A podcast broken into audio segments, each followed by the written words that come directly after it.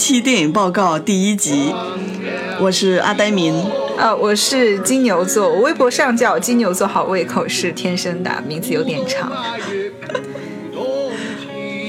然后今呃，我们做这期这档节目的本意就是跟大家聊一些已经过期了的电影，就是过期多久呢？可能二十年、三十年，会或者更老一点，五十年、六十年这样的电影。然后主要集中在港影圈、华语电影圈。对，本质上我们就是一群怀旧的人。呃呃，共享给一些跟我们一样有怀旧、比较有怀旧情情绪的人，对，就是跟大家聊聊那些已经发生过的事情。嗯，对，因为当你一件事情，当你隔了一段、隔了二十年、三十年，隔了一段时光，你再回去看的时候，你会看到一些不一样的风景。当年的那些电影，还有当年的那些电影人。首先呢，第一个话题就是，嗯，就是第一期话题，我跟明明想了一下，嗯。就是我们最喜欢的呃一对电影人，狄龙和姜大卫的故事。然后我们就很多时候也会有人问我们这个问题，嗯，就是姜大卫和狄龙为何反目？嗯，为何分手？几乎是每一个刚调湖的新人，或者是接触到他们呃当年呃那些人那些事的人，都会问的一个问题。当年他们合作了差不多呃三十多部电影，然后呢一向是呃邵氏双子星，就是敌不离姜，姜不离敌。但是为什么有朝一日突然就分开了，而且再不同台？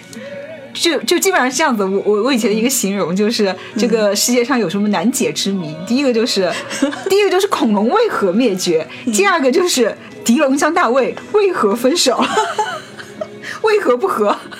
这其实也没有不和，你知道吗？就是就是就是因为他们没有不和，如果不和的话，大家都会会互相撕，对不对？就是因为因为没有他们没有互相撕啊，数十年就是呃都不说对方一句坏话，也就是。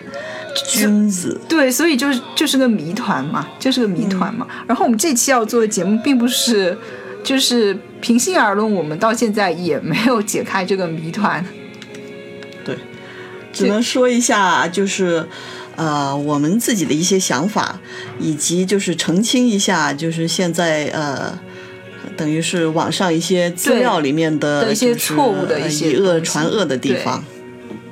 我们也是，只是想讲一些自己知道的、自己呃自己认为是正确的东西吧。也许再过过一段时间，如果有更多的就是历史资料就是出来的话，也许能够说明更多的问题。但是我们只是基于现在我们已经有手头有的资料，来给大家讲一讲这段历史、这段八卦。对，我想问一下明明，你是怎么样第一次接触到就是狄龙和姜大卫的？完了，这个。太长远了，就是基本上他们伴随着我的呃少年和青春。哎，小心一点哦，就很容易暴露年龄。基本上我们做这个话题，你还想不暴露年龄？哦，是很难的。我们就是一群。对，呃，从小就呃，首先是看姜大卫的电视剧，呃，什么大内群英啊，琥珀青龙啊。啊，还有九阴真经啊，嗯，雪花神剑啊，对对，其实姜大卫是这样的一个这样的一个存在。你可以说，其实每一个人见到他都会说，哦，我认识他，但是很多人可能未必会报得出他的名字。对对，但是因为他是一个，就是一个一个真真的老戏骨，就是你在屏，他只要在屏幕上，很少有观众能够忽略掉他的存在。他是个存在在屏幕上存在感非常强的一个人。对。而且他呃，怎么说？进入娱乐圈的这个时间也非常的长。嗯，他自己本身是演艺世家，父母都是演员。对。然后呃，一家三兄弟也都是演员。来，先先说一下，报一下他著名的兄弟。对，他的哥哥秦沛，著名的金牌老戏骨，应该大家都知道。呃，他的弟弟尔冬升。呃，因为是同母异父，所以这个呃姓氏不一样。嗯，就大家会很奇怪说，为什么秦沛、姜大卫、尔冬升哦三个是兄弟，明明是三个不同的姓，这个是老生常谈的话题了。然后我们我我们在这个节目里也就。不做不做过多的解释，这个网上一查都能查到资料的。嗯要是解释的话，实在是篇幅太多。然后弟弟尔冬升，呃，首先是著名演员，然后呢，后来转型为著名导演和监制。哎，说到这里，说到这里，是因为我们上次采访他嘛，然后就说到说尔冬升，尔冬升那会儿在邵氏当当当过小生，尔冬升年轻的时候是一个又高大又帅气的一个小小鲜肉对，完全颜值不输不输谁呢？现在就是。呃，这个就不做比较了，完全不输吴彦祖。为什么我要拿吴彦祖 说？是因为尔冬升非常，他做导演的时候就很喜欢用吴彦祖做他的御用演员，但是不是刘青云吗？刘青云挖煤的，挖煤的，不要欺负挖煤的。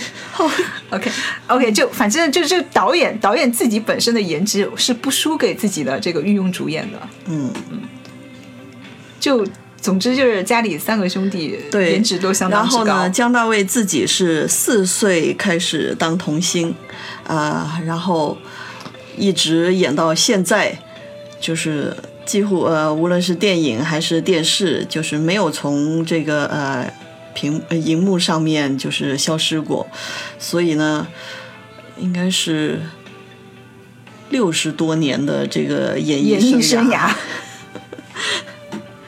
了不得了不得。因为他爸爸妈妈爸爸妈妈都是一些在上海，他们是从上海去到香港的。上海三十年代就已经是呃当时上海的明星了，嗯。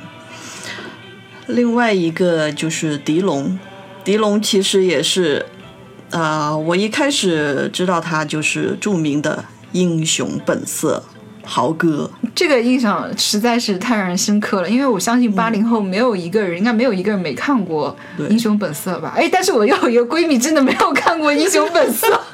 就上一次一几年的时候，有一次吴宇森来那个大光明在上海大，就是一呃上海电影节，吴宇森然后是过来《英雄本色》的修复版上映，然后吴宇森本尊也到了，然后我就跟我闺蜜去去了，然后我闺蜜我跟她说，我就说，哎呀，我说这个《英雄本色》多好看多好看，我小时候看了多么的激动，然后我闺蜜就很冷漠的看着我，跟我说你不要剧透啊。然后我说：“天哪，《英雄本色》还有剧透的吗？不是应该每一个人都看过至少两遍、三遍这样吗？”哎，真的会有人没有看过《英雄本色》。如果如果如果有人有有人没有看过《英雄本色》的话，相当还是推荐大家去看一看，非常好看。虽然是隔了三十年的三十几年的一部片子，你现在看还是会对无论从编导演方面都是一时对经典。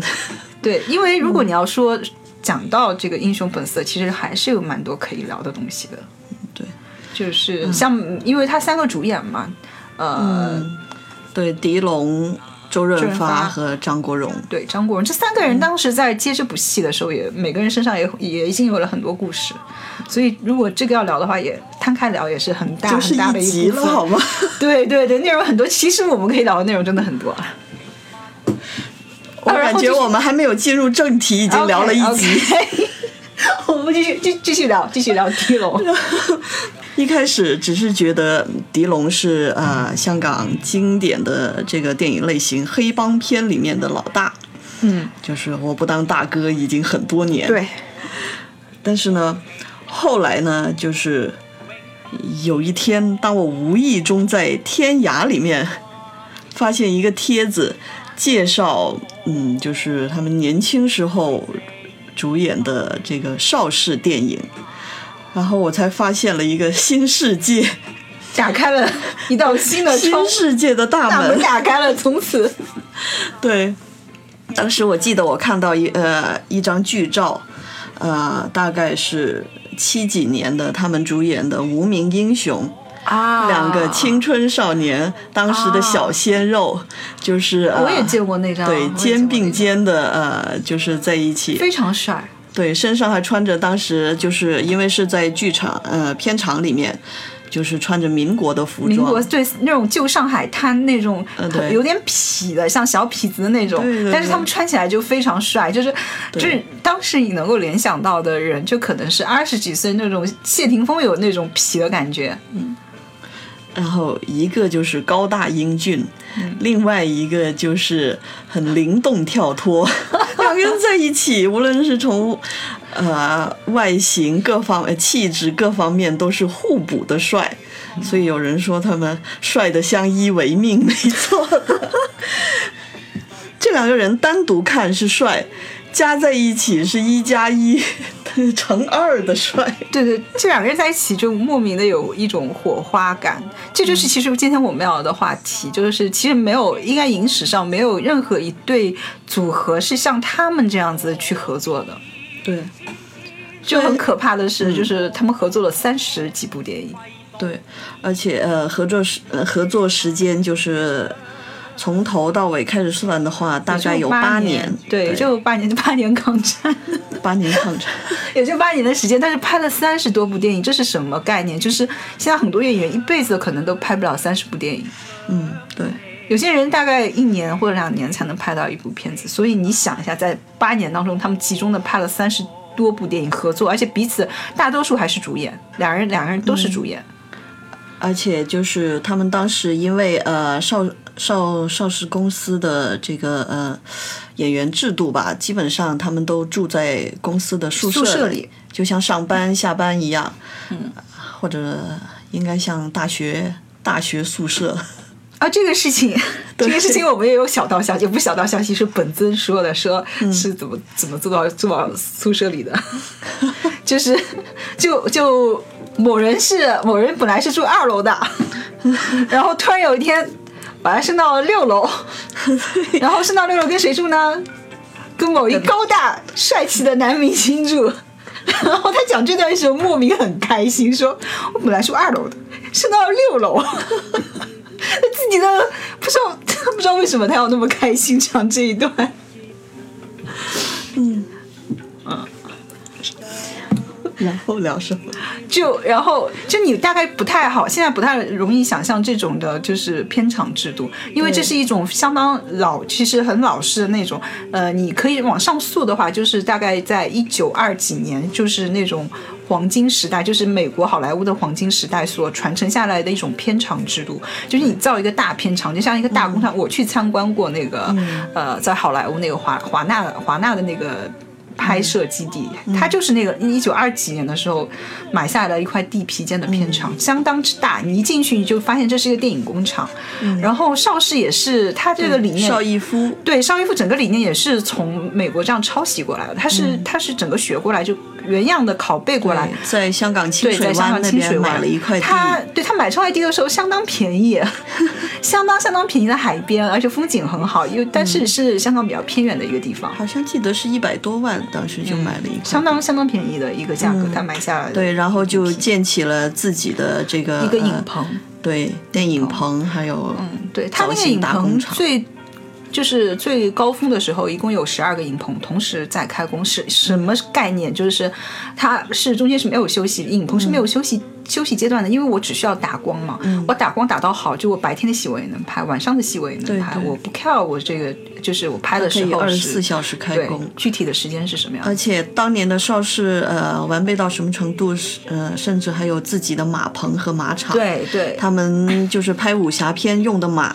都是香港当时退役的赛马。沙田马场退役的，他们有香港那个跑那个赛马嘛，退退役下来了，然后就所以都那些呃邵氏电影，尤其是武侠电影里面的马都非常的神俊，看上去就是呃是。侠士们会骑的马，是是是，而不是那种瘦小或者是矮马什么的，是是矮马跑起来腿短屁股疼，这是某一个人说的。然后呃，邵氏电影呃，邵氏公司里面的演员呢，就基本上都住在公司给他们起的这个演员宿舍对，因为那个片场实在是离市区很远，然后他们他们也不可能让他们再回市区，因为你要知道，就做演员其实很辛苦的，对，很辛苦一个。他们就是就是可能休息的时间就是他们在布光的时间，然后可能就打个盹，几乎是一个很累、不分昼夜的一个对对工作。然后他呃，而且当时的邵氏演员们就是等于是住在一起，吃在一起。平时有时候呃训练邵氏还有那训练个有有训练班对，南国呃训练一开始甚至他们呃这个南国训练班其实就是邵氏呃 TVB 训练班的前身。对对对，甚至他们还会给自己加练，就是当年的演员也很有进取心对。就比方说，嗯，平时他们会自己到马场里面把马借出来，然后就是到后山去啊练马什么的。我们还记得有有一个就是嗯，香港导演文俊。就是他曾经回忆当年自己到邵氏公邵氏，他说早上早上去早一点，那你就可以看到姜大卫、狄龙在后后山骑马练马。对，我们也很想看一下。我们也很想看，如果能穿越的话。对，就他们那个马是这样子，要去填单子，每天早上要去填一个单子，说我要借这匹马出去骑一下，这样。是的，就所以说，当时的演员是真的会自己是真的会骑马，会射箭，会一些就是都是有一些武打功底的，是真功夫。我还记得，就是现在大家都知道，呃，会英红，啊，对对对，就当年邵对。氏邵氏女星，呃，也是呃经常拍武侠片的。嗯，她当年就是被导演要求，曾经做过一呃做呃做一个危险动作，就是要求他从马上面就是呃侧翻，挂在马腹上，啊然后马在还在不停的跑。呃，他要挂在马腹上，然后呢，呃，躲避敌人的追杀，之后又重新，呃爬上坐回马背，这样的动作不用替身，演员本人自己完成。嗯，所以这也跟他们平时的苦练也都分不开。对对，嗯。就而且是这样子的，就是当时的观众会要求说，我一定要看看你打功夫，打真打对，嗯。真打你要一口气连着，这个就是相当于一个长镜头啦，真的是一个长镜头，我镜头不能切，就长镜头你要连打多少招。就如果一个演员他说我做不了做这个，然后对于他来说其实很丢，对于演员自己本身是很丢脸的，因为他觉得这个是自己的呃职责本分，就是如果我没有做到的话，我就是失职，我就可能不太好被交为呃称称为一个演员。是。对，现在当然现在不会对演员有这么高要求了，现在长得漂漂亮亮就可以。姜大卫自己也说过，那时候要连续记呃五六十招的动作，然后一直打下来。对，就是中间 还有一个很著名的，就是嗯。狄龙跟呃老戏骨古风爷爷，嗯就是呃在拍《新独臂刀》的那一场打戏的时候，啊，拍了一百遍，把现场所有用的那个道具呃刀剑都打烂了。结果最后两个人只好用真刀真枪上场，居然一次成功。嗯，然后呢，嗯，狄龙跟江大卫就是入行经历不一样。呃，狄龙的整个家族大概在他之前，并没有一个人是进入娱乐圈，或者是甚至跟呃沾边工作的。他大概是整个家族里面的第一个。大家知不知道他入行之前的职业是什么？为什么我们要这么？我我我们是在吐槽吗？没有没有吐槽。首先，狄龙在入行之前，他是一个裁缝。小裁缝，小裁缝，而且据他自己说，已经做的很好了。对，呃，而且他是做洋装、做旗袍的裁缝。呃，现在说就是服装服服装设计师。对他要带自己设计的那一种。当时就是邵氏。南国开始对就是之前我南国们说的那训练班，个对南，国开始招生，然后，而且呢，因为当时张彻导演提出了一项改革，就是在这之前，邵氏是现场收音的，拍电影是，对，所以呢，呃大家知道邵氏电影其实大部分是国语电影，对，所以要求演员是能现场说国语的。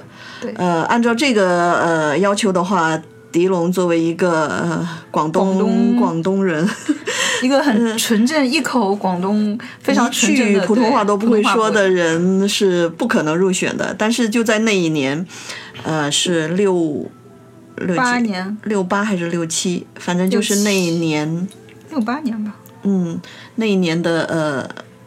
张彻导演提出了一项改革，就是改现场收音为就是事后配音。配音所以呢，就呃在招收演员的时候呢，规定就放宽了，可以就是不会说国语。就你不是不会说话，你都没关系，你只要张嘴就是行。可以对口型了现在十，然后在十九八七六五四三二一，你这样子，只要嘴巴张开，我就有配演员帮你配。你说的这话不对，因为事实上演员 狄龙被招收进去之后，还是要求现场讲国语。对对对，要讲，还是要讲。虽然他讲的很我不标我说的我，说的是很夸张，是因为为什么？是因为那时候好像也是有有谁对谁有有有，说是女女演员来着，说说说哪个女演员是这样子的？而且后面还有还有日本演员，对，也是这样。对对呃，但这可能是后面 发展而来了。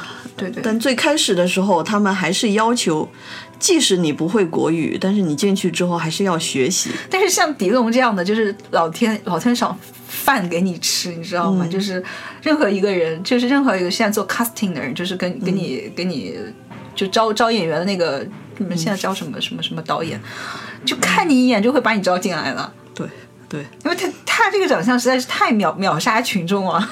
呃，是的，广东阿波罗，当年他就是在 在他的呃就是服装店里面，他的呃同事们纷纷怂恿他去报名，而且呢，甚至有一个同事替他填好了 报名表，报名表，于是他就去报名，呃。而且当年的主考官里面有一位还是已经签约邵氏江大卫，啊，主考官里面有江大卫啊，有。有一篇报道，就是采访他们的当年的报道，特地呃特地提到这件事情，然后狄龙说他是我的主考官，江大卫。我不，我有点难以想象这个事情。呃，后面还有一个传言，这个呢就不知真假，就是为什么会是江大卫？因为一九六在一九六七我我看过也好，我知道我，因为江江自己还是一个跑龙套。不，我我看过，后来就是呃，当时我看的那一期就是呃，当时邵氏公司里面著名的武术指导，呃，刘家良对先生，刘家良师傅，他带着他的呃，带着他的那个团队班底一起去呃当考官来呃，就是呃审查这些报名者的。那么这些人里面，我相信当年的那个江大卫就是嗯，这个团队里面的一员，因为江大卫本来是在呃邵氏公司里面做了很多年的那个呃龙虎武师龙虎武师也呃也是拜了那个刘家良师傅为师。对他应该是刘家所以良或唐家的团队里的。对对对，他当年作为主考官的话，他应该就是在刘家良或者唐呃唐家师傅的团队里面。刘嘉良可能性大一点，因为是他的对哥秦沛，是不是看他无所事事，整天在街上游荡，说我给你找份工工作干嘛？你就去片场当龙虎舞师，什么跳、跳一下、蹦一下，拿的钱也不少，然后就把他介介绍过去。应该是可能，我觉得是应该是介绍给他当时刘家良师傅了，是。对对对，所以呢，刘家良师傅带着他的团队一起去去呃去当考官的话，那么江大卫是其中一个考官，他 面试到了狄龙，这个事情就很正常，然后两个人的友谊就从此开始了。嗯因为真的不知道他是进南国是这样子的，我以为南国是啊也是要招考的。是你报了名之后，他对总要面试的他不可能说你报了名之后就全部进去。但是狄龙这个这个脸这个身形，就对吧？对对先天条件实在是太好了。对，所以我就说后面还有一个传言，但这个传言呢，我没有看到详细的出处的，呃，就是说，呃。据说，呃，狄龙在一次采访当中说，就是他，呃，他当初考试的，呃，就是考试的时候，还被要求脱了上衣表演 武术。那么，主考官就是江大卫。然后呃，那个报道里面就是明确说了，狄龙说，呃，江大卫是他的主考官，然后江大卫还很得意的说，所以我可以欺负他。天哪，天哪，这两个人实在，嗯，难以想象。对，哎，我们说了半天，连狄龙是怎么出 出道都还没有讲到，就讲他进了然后对，讲他进了南国上呃，对他进了就为期大概只有半年，就是南对南国整个培训班只有半年，然后他就会上市会有一个花名册，然后花名册上面就会有就是每个演员的呃照片大大头贴，类似于就会有一个相簿，对。这样呢，就方便于导演和就有一种就是后果，这个就皇皇上翻牌子，人家翻的是名字，你知道吗？人家就嗯导演是怎么翻的？导演直接是一个相册拿过来，哎，我看，哎，这个长得帅，这个长得漂亮，哎，我要我要用这个，我要用那个。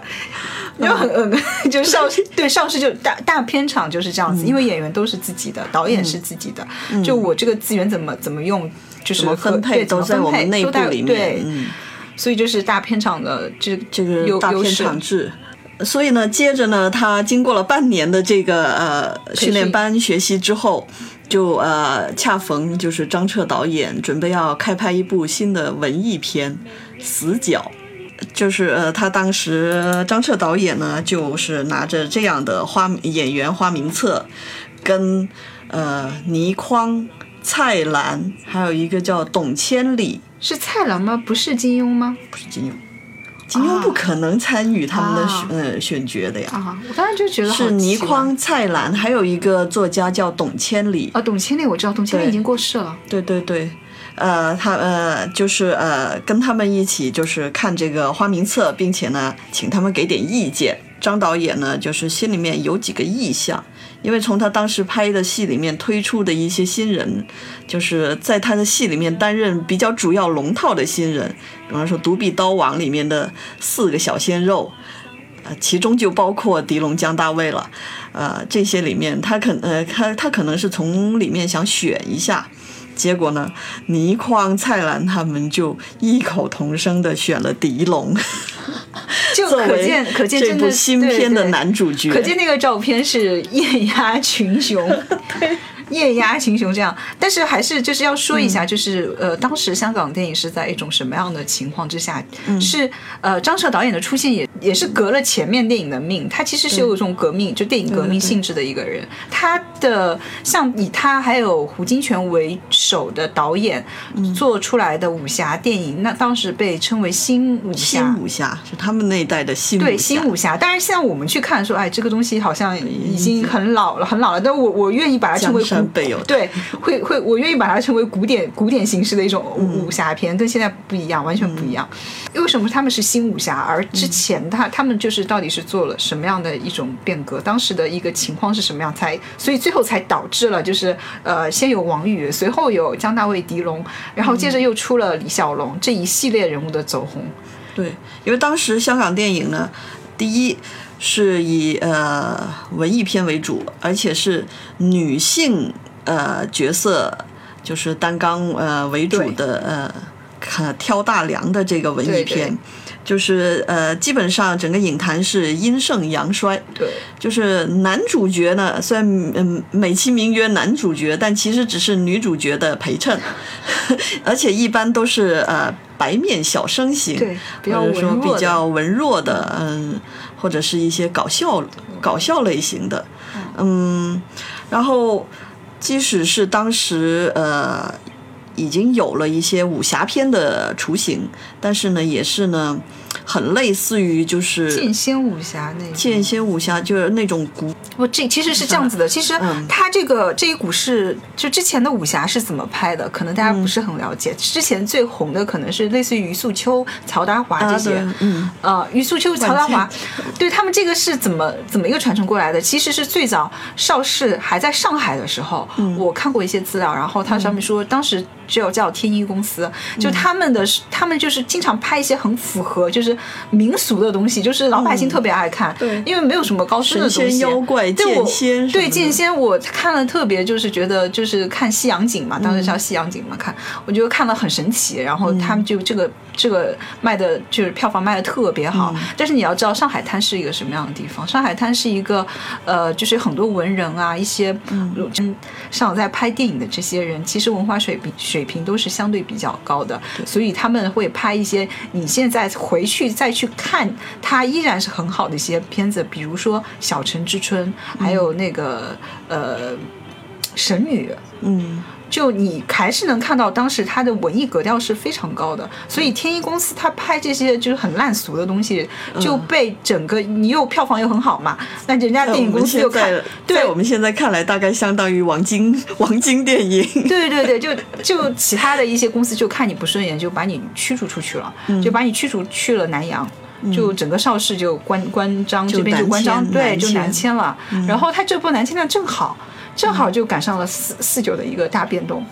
对，然后他们就在香港建立了建立了基地。然后他在香港的时候，就到香港之后，他所拍的这一系列的武侠片，还是传承了那种以前在上海拍那种武侠片的方法。你如果大家去回去看，再看那那那个时候的武侠片，你真的是会笑死人的。《蜀山奇侠传》什么里面出来的那种呃故事。就就一个就看到那个 那个什么手在控制御剑，然后打来打去，特别好笑。万剑朝宗。呃，王晶王晶自己也嘲笑过这一段，就是在九七年的时候，他拍了一个《新难兄难弟》，嗯，对，里面也也有嘲笑过这一段，就拍的特别好笑。是的，就就你难以想象的烂，是一种难以想象的烂，你都想象不到怎么可以可以把那个东西融进去。但是现在看起来也挺有趣的，嗯，就挺有趣味的吧。就也是那个年代的，就是老百姓，就是大家，就是一些底层民众的一些精神上的需求。然后正是从呃，就是张彻他们这一代人开始，啊、拍的呃，就是张彻自己就提倡阳刚电影，对，所以就是呃，他就是希望说把那个整个影坛呃阴盛阳衰的那个呃面目就是换一换。当时阴盛阳衰到什么地步？就是流行黄梅调。对，黄梅调结果。男主角都是呃 女主角，对对对，就拍梁山伯祝英台，好，梁山伯也是个女的，祝英台也是个女的，对，就你难以想象，当时最红的两个名伶嘛，就是、嗯、呃白雪仙和任剑辉，任剑辉、嗯、任白，当时最红的两个也是名伶，也是女女性，所以是。当时呃，上市公司最红的女演员之一，其实日常在电影里面扮演的是男主角，就就是就已经到了，就是已经到了，就是呃，我要捧一个一个某一个人去做，就是玉树临风的男主角的时候，这时候他们找找出来的是个女演员，就是当时大家的审美是往那种细致化的审美上去靠的，所以张彻是什么样的呢？回去了，有一点。对，就就就女性化嘛，男性的所以张彻呢，他就立心要捧呃呃，就是要捧出一批就是有男子气概的、阳刚之气的呃男演员。对，而且拍的是武打片、动作片。对，嗯。而且把就是以呃就是以往那些、呃、所谓武侠片里面就是那种啊、呃、我御剑 就那种很夸张的、很就是像戏曲呃嗯就是戏曲摆一个造型一样的那种，就是变成了看起来至少看起来是实打的，对，嗯，而且呢，他特地就是说呃请了像刘家良，刘家良，刘家良是呃等于是黄飞鸿的后人。就是刘家良师傅，北派的唐家，呃、唐家，嗯，对，北派这个唐所谓的北派，其实呃南派是很很简单嘛，就是黄飞鸿他们这几乎是黄飞鸿这一支，还有呃叶问，叶问这一支。也算，对，就就这一支，嗯、就是是实打实的，人家是练功的，但是北派的话，它很多是吸收的京剧舞台的京剧戏曲舞台上面的那个呃武生的东西，所以呢，就是这一南一北两派的这两位师傅，然后呢，所以才有了香港的这种武术指导的这个职位。呃、对，像刘家良和唐家都算是香港电影第一代第一代武武术指导。武术指导，呃，我们现在都习以为常的吊威亚，也是在他们手里面发明出来的。对，在姜大卫和狄龙之前呢，呃，张彻捧的第一代阳刚武打男星，被我们称为大师兄的。嗯。就因为是张家班的大师兄，嗯、其实我最喜欢的是他，就是他的性格真的是很可爱的性格。王宇，对对，然后就是王宇。其实呢，王宇也有一个搭档，就是罗列。罗列就没有那么红啦。那罗列也红，但是走了另外一个不同的。他后来就变成一个演反派的，他甚至后来到了九十年代古惑仔时期，他还演了一些反派。对。罗列其实当年呢，呃，一一开始他的那个动作戏还是很火的，而且呢，他是邵氏第一部打进美国市场的卖座片。其实我很喜欢，就是张彻那时候捧他有一部戏叫呃，铁手无情。哎，对，铁手无情里面小江小江那一部是呃，小江在张彻导演的手下第一部男二。对男二，但是戏很少。他，他对他他在这戏里面演罗列的弟弟。但我很喜欢那部片子是原因是什么？是因为它虽然是部武侠片，但其实是部文艺片。嗯，它是一部就是武侠文艺片。对，就张，你可以看出张彻这个人内心是个文人。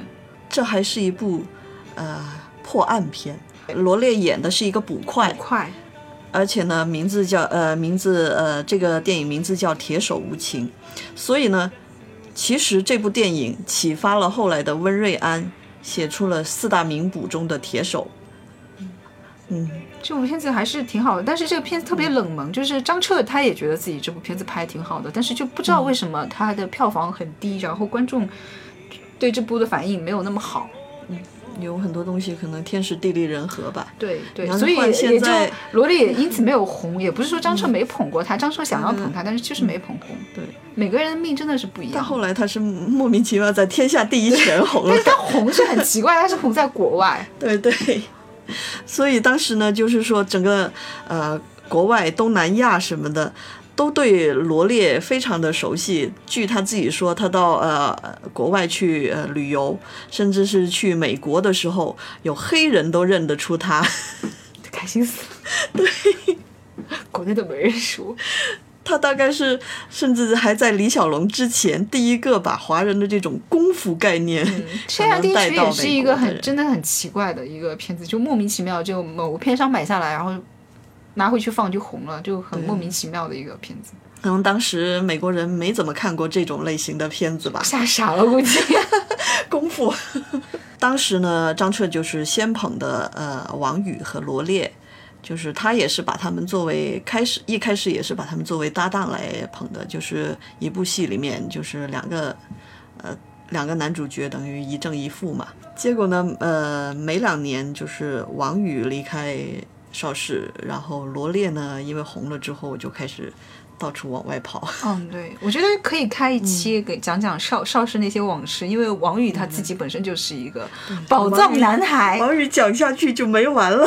对，王宇是个宝藏男孩，他可说的点实在太多，就千万不能开迪江这个话题。如果一开迪江这个话题，就是要给给大家讲半部，至少半部香港的影视。我我当初在，我当初在呃天涯开这个帖子的时候，本来是想讲讲迪江，然后结果后来发现自己讲了一圈。对，就是不能够讲，就是真的是迪江是不能讲，就很难讲。把时代背景一交代，就半部香港电影史给你讲完了。对，然后接下来就是，既然大师兄王宇跟呃罗烈都开始往外跑了，然后呢，张彻导演又想捧第二代双生，嗯，江大卫和狄龙。其实我一直觉得张彻是这样子的，就是他们那个时候还是张彻，尤其是一个喜欢京剧的人，票京戏的一个人。他其实对自己团队的管理特别像京剧班子那种管理，就是我这个班子的成员相对很固定，就主演永远是那么两个，然后后面给他们搭戏的永远是那么几个。对。然后我这个武打动作是谁设计，怎么怎么样，他永远是那那么一套一套固定班底。如果说谁红了，有些角儿京剧角儿红了，然后那角儿跳出去自己单干了，那不要不要紧，我可以再捧再新人。捧第。二代，对，就张彻的，就是我铁打的班子嘛，铁打的营盘流水的角儿，对对对，就张彻是这样的一个人。嗯，比较先锋的有了这个人设概念的这种，他已经不是一个单纯的导演，等于是一个呃项目负责制的一个嗯，包括监制这样的对。一一种大概也是他从他开始就是玩一些什么执行导演，就是他自己挂名挂导演，对但实际上下面去拍的时候，对他最开始就是从他应该是从他这儿开始的。我我看过有一有有一篇就是讨论这个呃香港影史的，就因为他真的是邵氏第一把交椅的一个导演，唯一能撼动他这个位置的人，可能就是李翰祥。嗯，嗯，就他一年要拍好多戏，他根本来不及拍，而且他还要陪邵逸夫什么喝下午茶什么的，他哪有时间？然后就下面下面几个几个副手帮他去拍很多戏，有的时候戏你会看着特别奇怪，就看张彻的戏，我说哎这个拍的特别不像张彻的风格，那一查就可能是其他人拍的。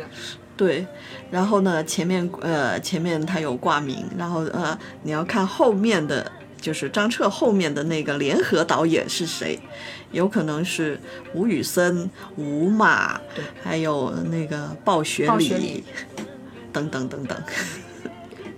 嗯，但是张家班这么说吧，就是张家班的话，他真的是给后面的八十年代的整个香港电影圈培养了很多人才，很多人是从等于是奠定了一个基础，包括现在那个惠英红嘛，也是。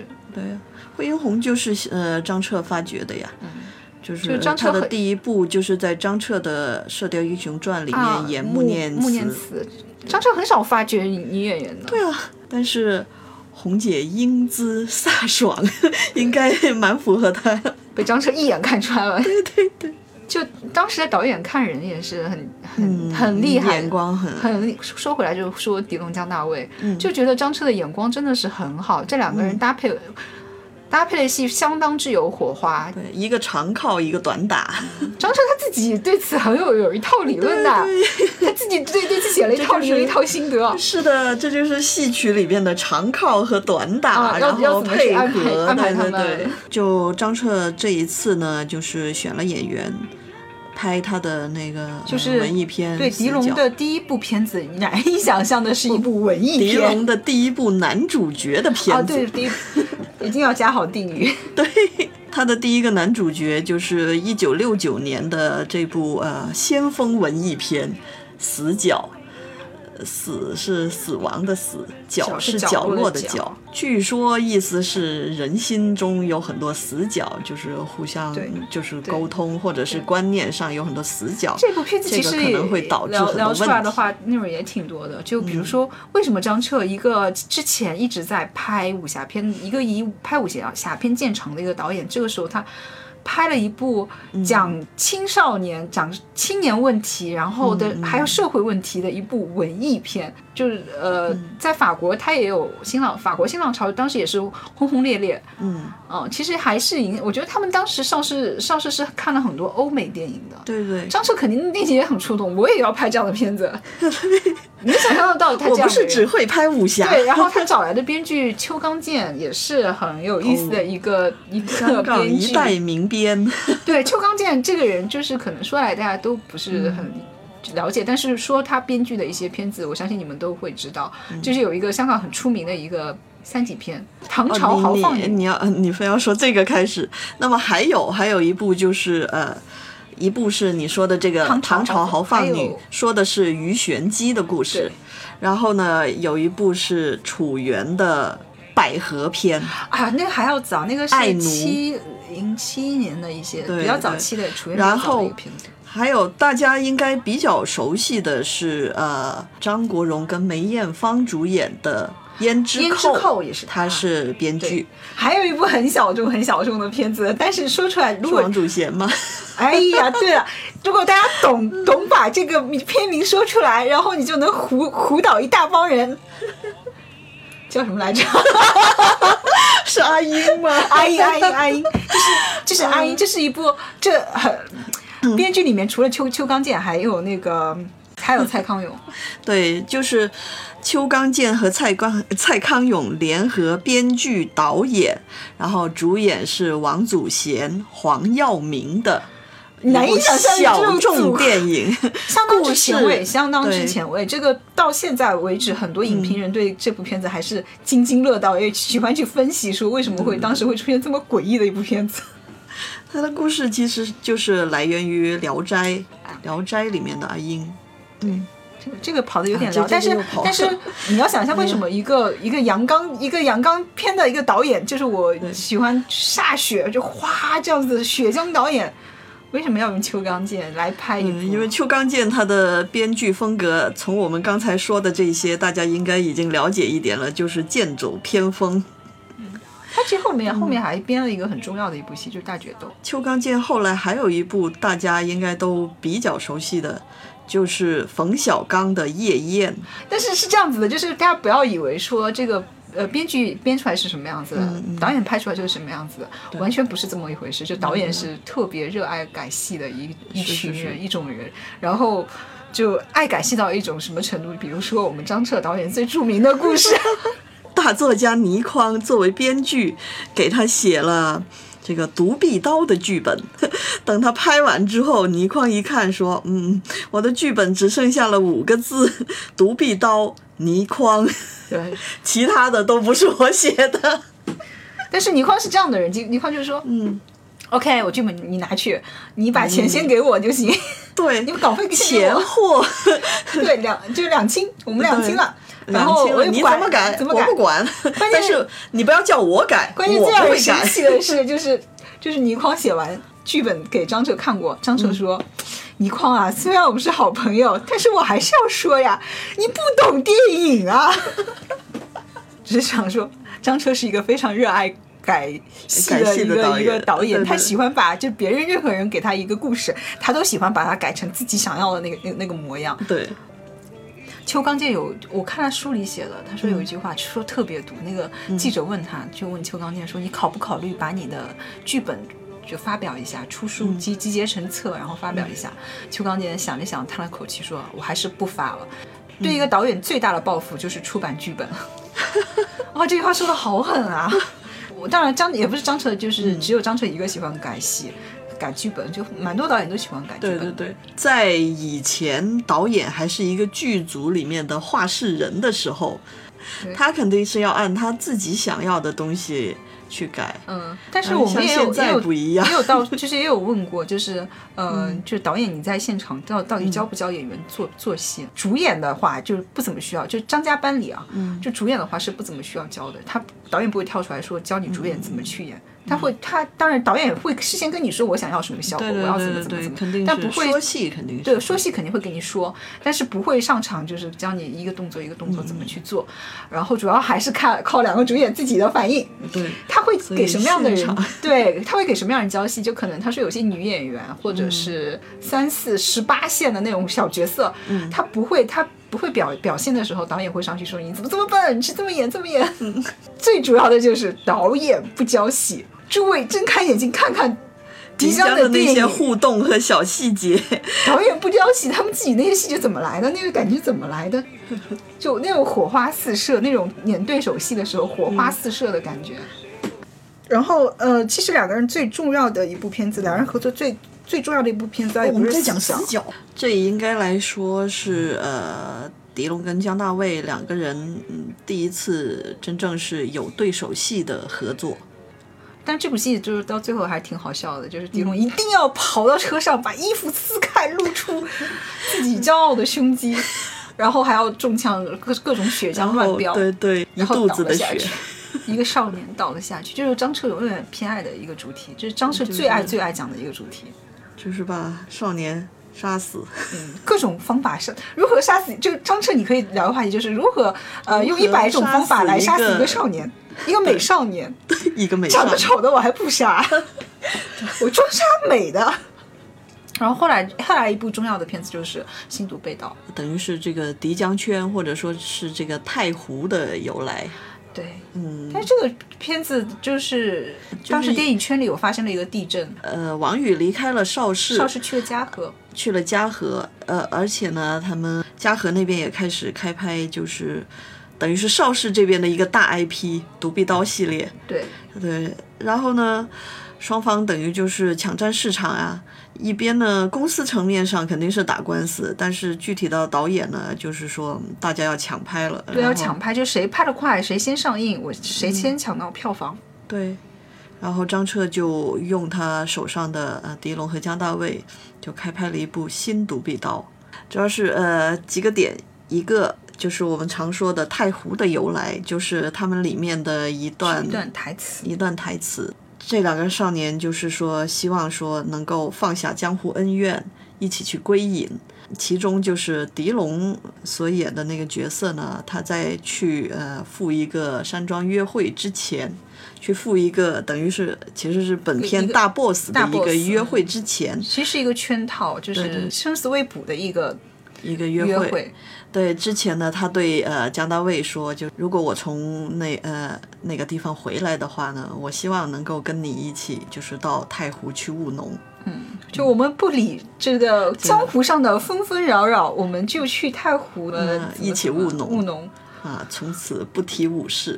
然后姜大卫答应了。就是就是两个男人之间的约定嘛。对对，这呃这是第二第一点，就是太湖之约的由来。然后第二点呢，就是张彻和他的编剧倪匡在这里偷了很多《神雕侠侣》的梗。呃，其实是一开始读读背刀一直是有在偷独背刀金庸的梗啊，一直在。虽然我们这么说偷，但是其实因为他们跟金庸是好关系太好了关系太好了。金庸这个东西是知道的，并且无所谓的。金庸对，就是你们啊、你们哎呀怎么拍就拿去吧，会这样。呃，当年呢，就是倪匡和张彻就是随便用，随便用。嗯，但是也没有，其实也没有用到，他其实只是借用了梗嘛，名字啊什么的对对对都没有用。，当然他对没有没有用名字，没有用具体的那个，然后一个独呃，臂的少年，对，就是姜大卫演的是一个独臂的少年，然后呢，狄龙演的、呃、另外那个少侠呢，经常喜欢睡在一根绳子上，然后两个想少侠一起想聊想一下，就是哎想一下这个武侠电影里面有哪一位是睡在绳子上面的？然后跟独臂的少年。有哪一位是睡绳子上面，然后跟独臂少年关系特别好的？对，呃，实际上这个呃这个剧的结果就是，呃，狄龙被大 boss 就是呃用计，腰腰斩，就是腰斩是一个在很就是很残酷的一种死法。对对，然后呢，后来姜大卫就是穿上了全套白色的衣服，而且里边还罩着麻衣，单刀赴会，然后呢，呃，去为他报仇。就那个台词就是 BOSS 问姜大卫说：“哦，不是，他说：“你当年就是说，呃，双臂完好之时，也不是我的对手。你是来，呃，你不是来替他报仇，你是来陪他一起死。然后姜大卫就姜大卫就爆发了，对，爆发，整个人就怒气上升，然后讲话讲就讲不利索。我我我就是要陪他一起死。然后我们正直的说，这是男人之间的情谊。我这个还是要就是聊一下，就是嗯所谓的独臂和断背之间的区别，还是有区别。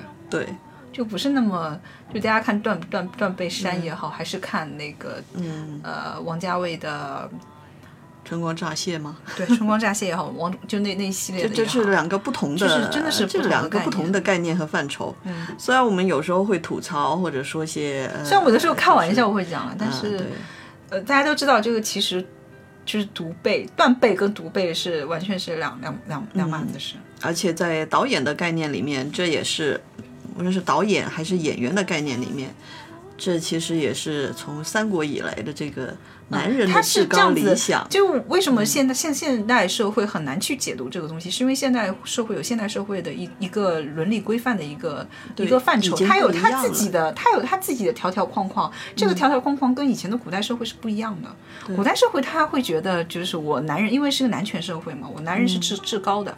那男人至高的，我不可能跟女性，女女性受教育水平又不高，我没有办法跟你产生精神上的共鸣。是的，那女性到底是什么呢？在在这种武侠片里，就跟美酒一样的，就是美女美酒是同一个范畴的东西。嗯，就你看，就当中有一段，就是新读新读里面有一段，就是、嗯呃张大卫跟那个演芭蕉的李菁女主说角，嗯，啊，女主角说，就是他跟两个男主角。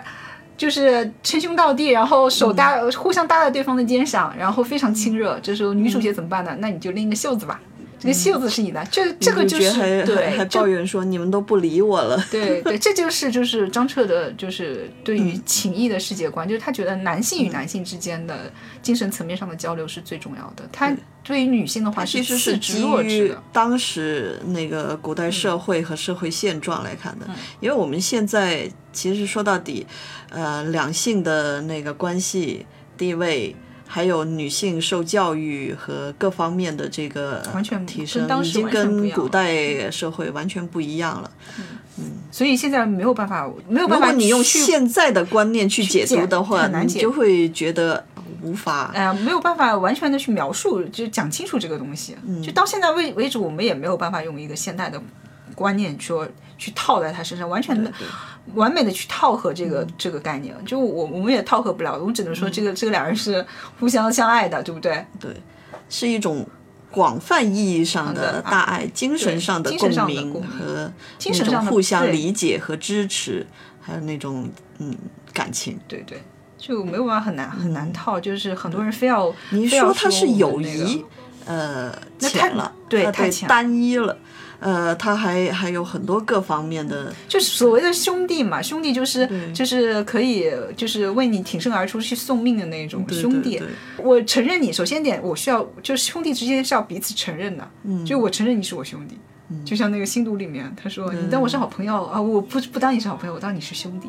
就你要先把对方拔到这个高度。比单纯的友谊还要，就是说更进一步的那一种。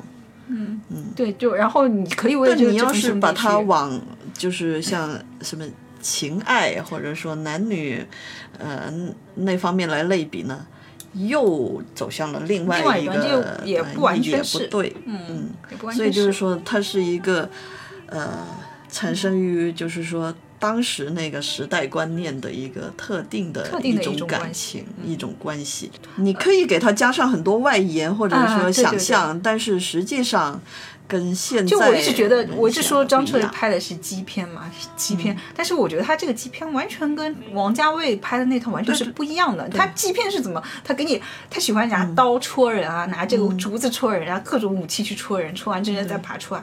然后有有的时候说，有有有的时候主男主角自己中了一刀，中了一个什么东西，然后让让自己兄弟过来说，哎，你给我拔，就然后你每次一看他拔，你就觉得好羞耻啊。用用我们现呃，如果用用一些现代的眼光来看，确实比较羞耻。对，所以我说他那种基片很硬核，你知道吗？就是就对，就很硬核的基片，嗯，就你得去。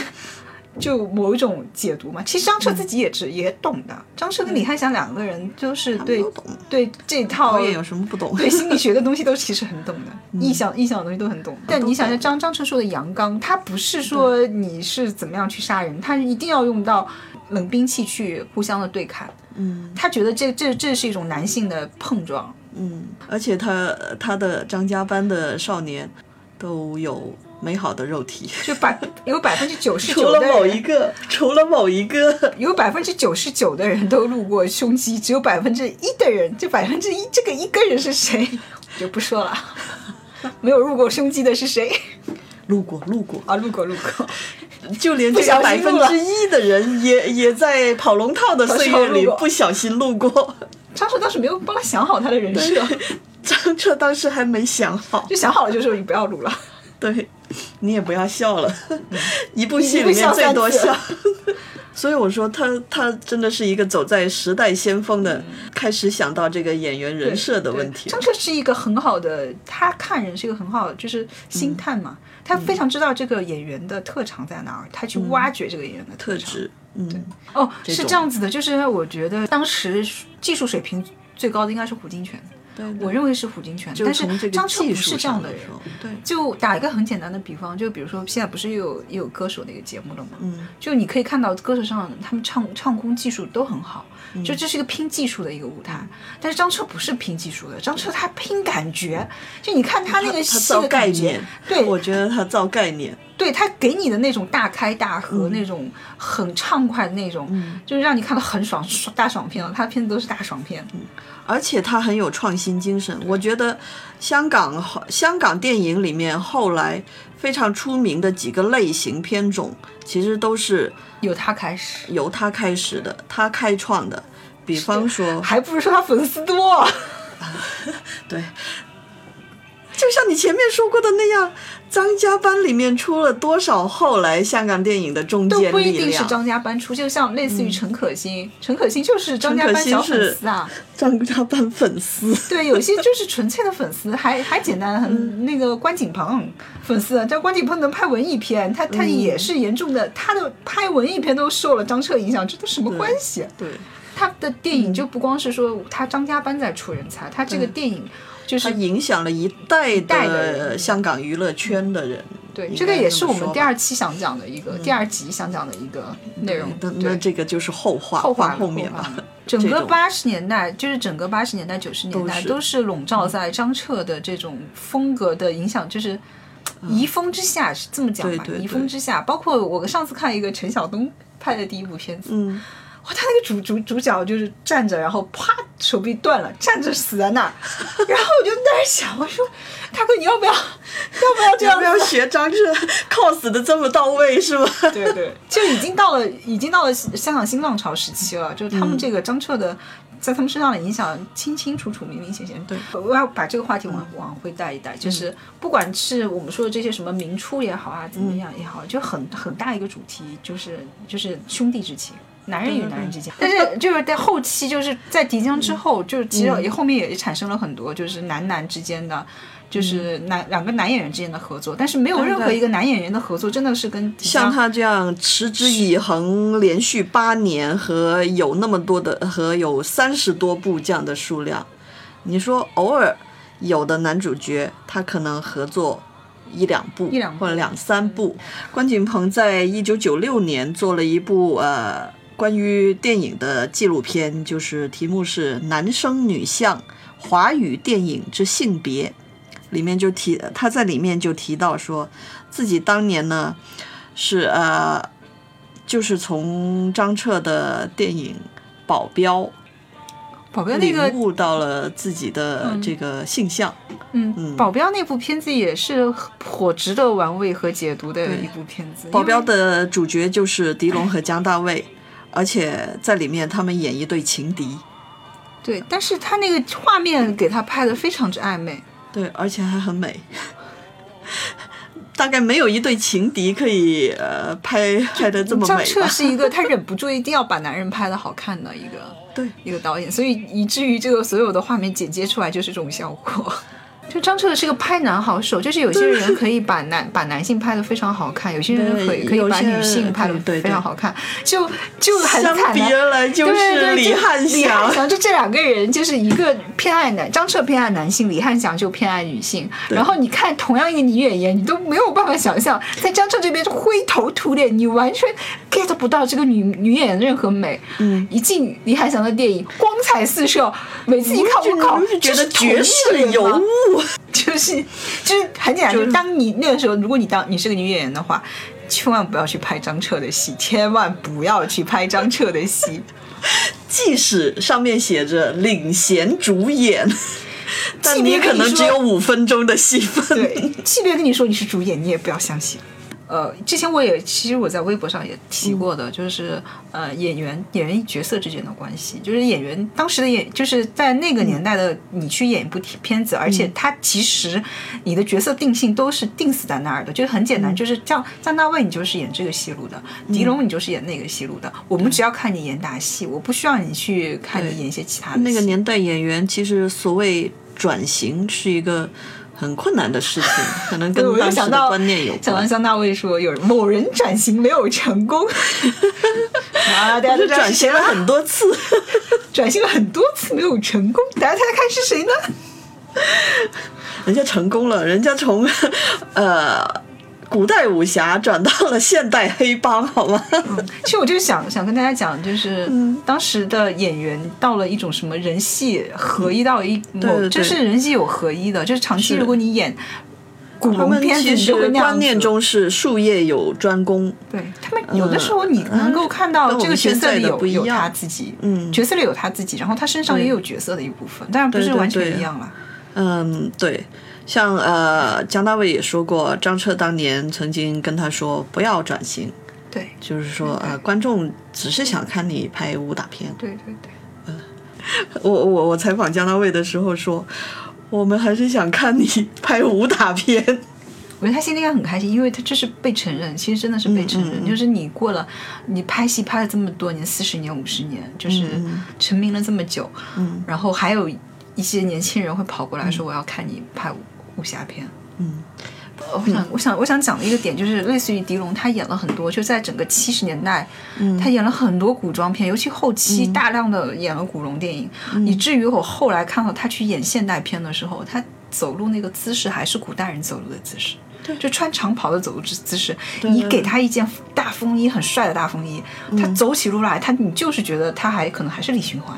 对对，就一个人演戏，当你演多了的话，你身上不由自主会有。嗯，就还有一次是梁朝伟说的嘛，梁朝伟他那会儿演什么来着？他演他演王家卫的叶问的时候，然后他跟王家卫说：“你停一停这段戏，我要恢复一下。”嗯，就是你给我时间，我要休息一下，因为我觉得我状态不对，因为我觉得我易先生就是之前他演的那个《色戒》里面的易先生，他还在那个状态对，那，个很像。他说他他觉得易先生那个状态又回来了，他觉得他演着演着不像叶问，像易先生了。其实是有的，会有就是演员会出现这种人跟角色会产生某某一种程度共鸣共鸣，对，嗯，重叠重合上，对对对，甚至你难以摆脱这个这个角色对你的影响。对，刺马里面呃，就是狄龙演的马心怡主角嘛，他里面有一句台词，就是有这样的志气，才有这样的将来。他自己的人生就是从一个一无所有的社会底层的穷小子他是真的打拼出来，他就像他在那个马心怡的台词里那样，他就是有这样这点银子就值得那么高兴。有银子还不高兴？什么时候才高兴？要是他们两位也那么说，那我就白来了。等一等，照你说该怎么样？大丈夫当求封疆裂土，光宗耀祖。哼，好大的口气！有这样的志气，才有这样的将来。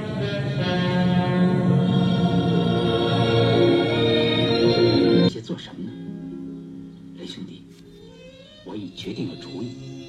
虎威山庄下来，我也封刀，不提武事。我们到太湖边上去务农去。你仍然把我当朋友，我把你当兄弟。风子哥，来，所以，所以我们认为就是要这里要反驳，就是我们做节目做这集的节目的主要原因，就是想要反驳那个抢戏说。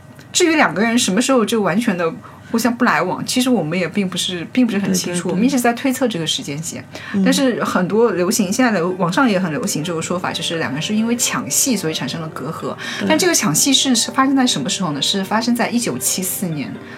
李翰祥想要拍一部叫《倾国倾城》的一个清宫戏，他想要找狄龙来演男主角，光绪光绪，嗯，然后他又找了姜大卫来演一个本来在一个剧本里是一个十八线的小角色，嗯，对，18线呃是一小角色个呃客串一个配角叫呃小扣子，嗯是一个小太监的角色，小扣子。然后结果拍着拍着，这个导演就觉得姜大卫就按抢戏说的说法就是说张大卫的戏好，所以导演就拼命的给张大卫给他加戏然后加到一从一个十八线一直加到了一个几乎是一个主角的一个戏份。对，然后就这个抢戏说这么说的啊，不是我们说，OK，、就是因为这种加戏，所以导致两个人之间的关系破裂。嗯嗯。但是我们只是想说，这个太可笑了，这个说法。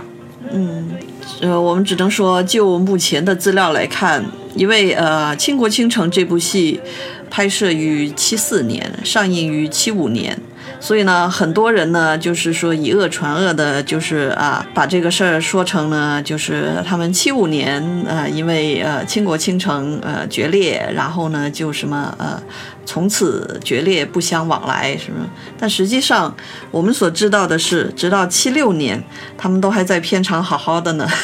这两个抢抢戏说，就是你要首先要要认认清楚，就是他们两个都是演大侠出身的，嗯，他们真的会为一点小戏份、一部戏的戏份去，就是彼此的关系会搞到破裂吗？这是不存在的。所以首先一点是时间点也是靠不上，第二个对于他们性格来说也，他们也不是这样的性格的人。对，他们就是曾经张大卫到什么什么地步，就是狄龙说狄龙没有拿奖，张大卫说我也不要拿。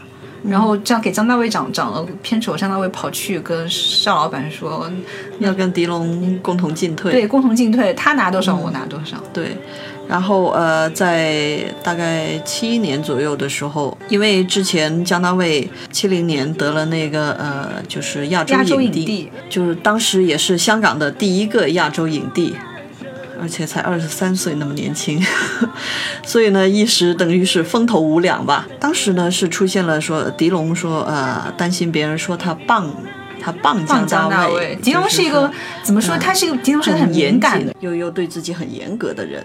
对，所以呢，他就刻意开始疏远，就是不再跟姜大卫同出同入那样子。对对，这样姜大卫呢就感觉到了他的这种疏远，然后呢就去找他长谈了一次，等于是说把把心中所想全部呃袒露出来，两个人长谈了一次。嗯就是你为什么不理我啦？对？然后把他当时我还记得那个报道的原话是把他拉了回来。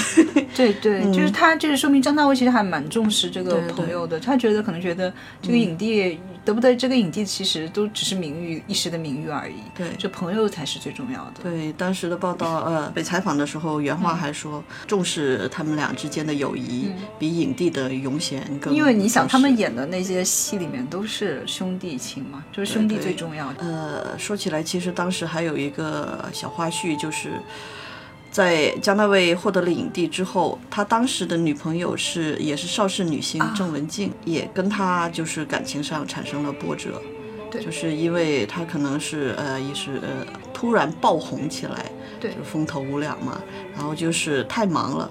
就结果就呃，等于也是疏忽了女友，两个人开始闹起了冷战，但是他没有挽回他的女友，没有挽回你，对他们分手了。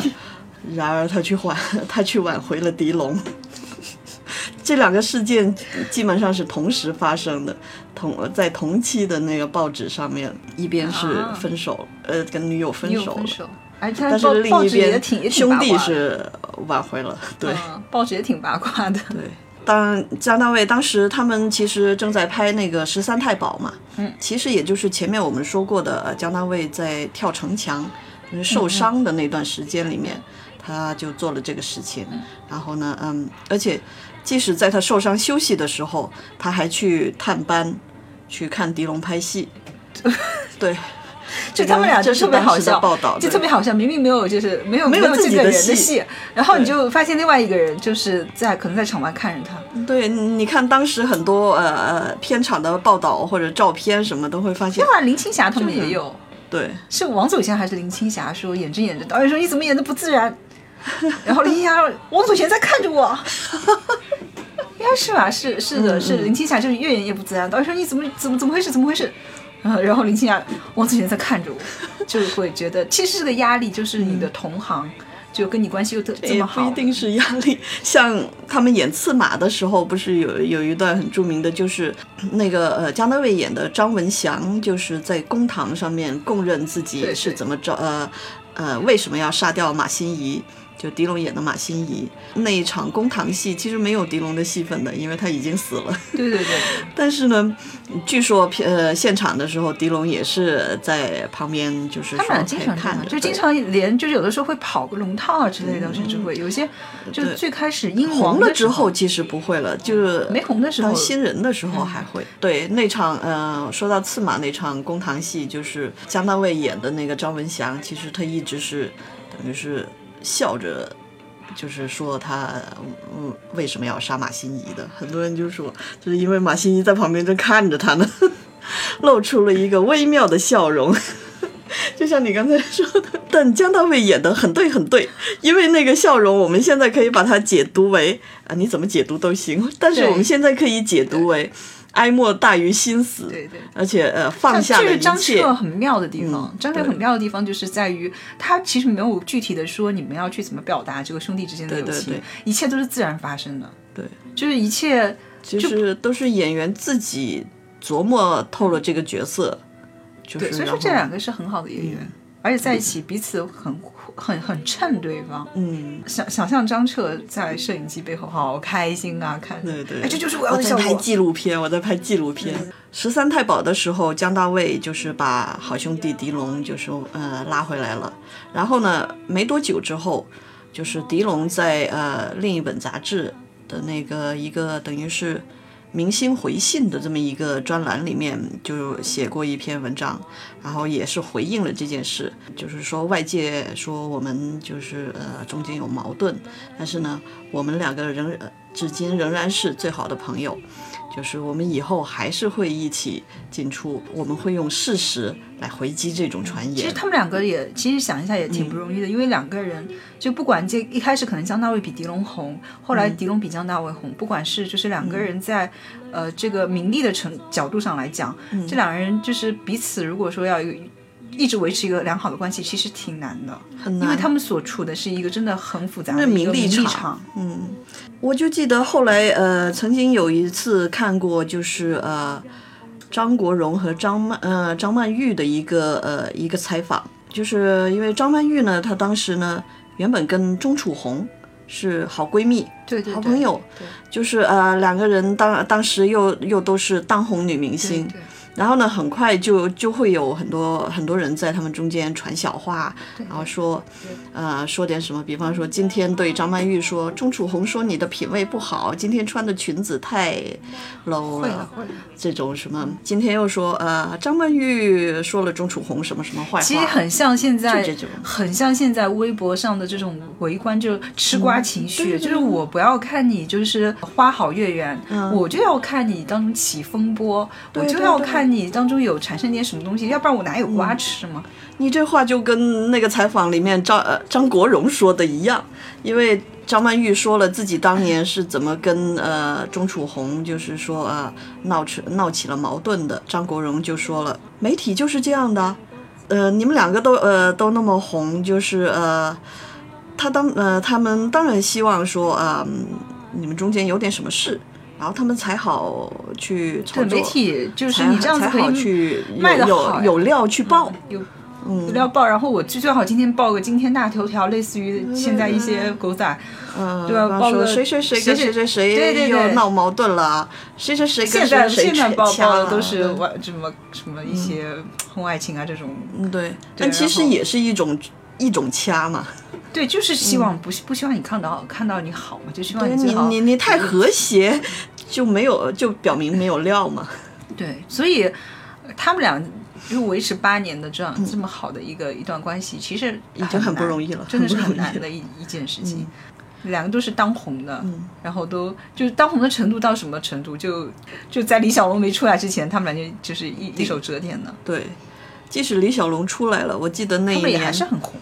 对比呃比方说李小龙的那个呃那部戏是票房第一，然后从第第二到第五全全是是他们的，就李小龙出一部，他们出什么四部，就凡是他们有个什么风波，呃，小小的呃举动或者是什么小小的东西，媒体肯定就把它放大成大大的，这样才能好爆出来。就迪江，常会说为什么他们喜欢报纸媒体上喜欢说敌江不和啊、反目啊这些，他所用的一些词语都是很夸张的，但实际上两个人的关系没有到那种反目的这种状态，是的，他们俩就是谦谦君子，是。怎么可能会互相？如果真正对，如果真正见过他们本人，就会知道，想象那种哦，对，还有一篇文章叫《健身日记》的，那个更无稽了，说他们在打起来了呃、片场打架，呃，还说把呃吓到了韦小，吓到到了了尔东升，嗯嗯。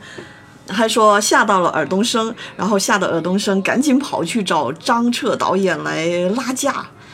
这种无稽的事情怎么可能发生在他们身上？对 对对，首先，第一，呃，尔冬升已经呃，就是回应，他曾经回应过这件事，说根本没有发生过。作为一个被赋予去拉架的，张老师，张彻老师，嗯，对。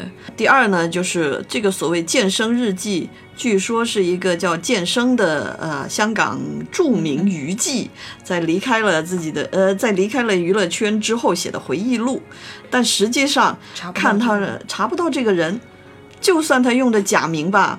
按他说的那段时间，就是七几年的时间，嗯和他自己说的他的年龄是对不上的。呃，也就是说，七几年的时间，他才十来岁，可能十五岁都不到。他拿什么去做著名娱记，跟什么各大导演和、呃那个呃演员称兄道弟？对，就是破绽太多了。就现在有，其实相当于那个那个日记，相当于一篇同人小说了，是啊，就就自己发挥、自己想象出来的。而且感觉是一篇黑他们的小说。但是就是一直要注意的，就是嗯我们也看了很多，就固执堆里面爬了很多料出来，但是每个料我们去其实现在已经意识到了，就一定要小心对待，因为真的错误的资料太多了，对，二手都是一些二手的、三手的资料。嗯，尤其是如果一个一个所谓的呃资料或者证据只有一篇，就一篇孤证的时候，嗯，这我们现在个时候没有办法，就只能互相佐证，对对你得对互相佐证才可以。就这发生，就是他们只是说了什么话，然后这篇里面也是提到了，那篇也提到了，然后对才可以对，。相对就是在不同的杂志或者是呃报道里边都提到了几乎一样的说法，那么我们就会采取说比较可信。嗯，其实这种打架还有什么好多那种以前就是一些很假的消息，在太湖这个圈子里也流毒甚广，真的。对对对，很多影响了人。都很多人以为嗯，但太多了。就是哪哪哪天要专门写一个什么帖子，要专专门就是说这个是假的，那个就是要打一下假一样。对。就像我们我们说的，我们觉得比较准确的资料，通常都是我们看了同期不同的杂志和不同的报道里面都有相近或者说是几乎一样的描述。其实我们也不是对，也不是说真的很想去在小就是那个报报纸啊杂志里面去找他们的资料，因为报纸杂志有的时候那些记者也不怀好意，专门会有一些断章截、就截取这种，啊，其实对媒体的媒体的德性大家都知道的对，的，都会这样。从头到尾都是一样的，这么多年也没有变过，现在也是。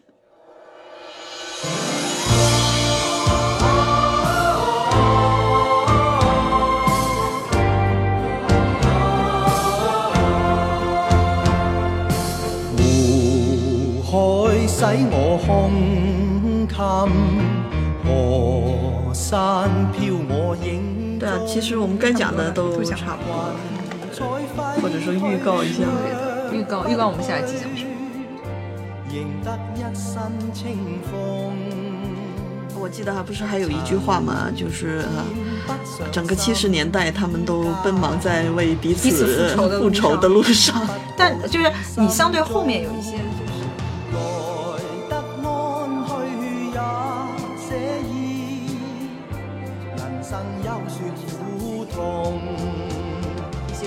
些就是细说张家班了，又来了，又来了。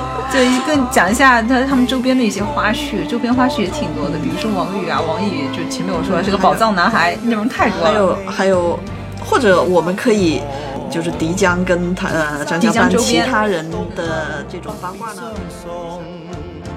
我们可以把他们比较著名的电影，就是啊，说电影一步也可以了，一步的一步步跟大家来分析。来来来对聊一下里面的精彩。太多的港八九十年代的港片，就突然间再去回去看六七十年代的片子的时候，就震惊了，嗯。就觉得它叙事之工整，就是工工整整，他们不是那种很癫狂的，他就很工整。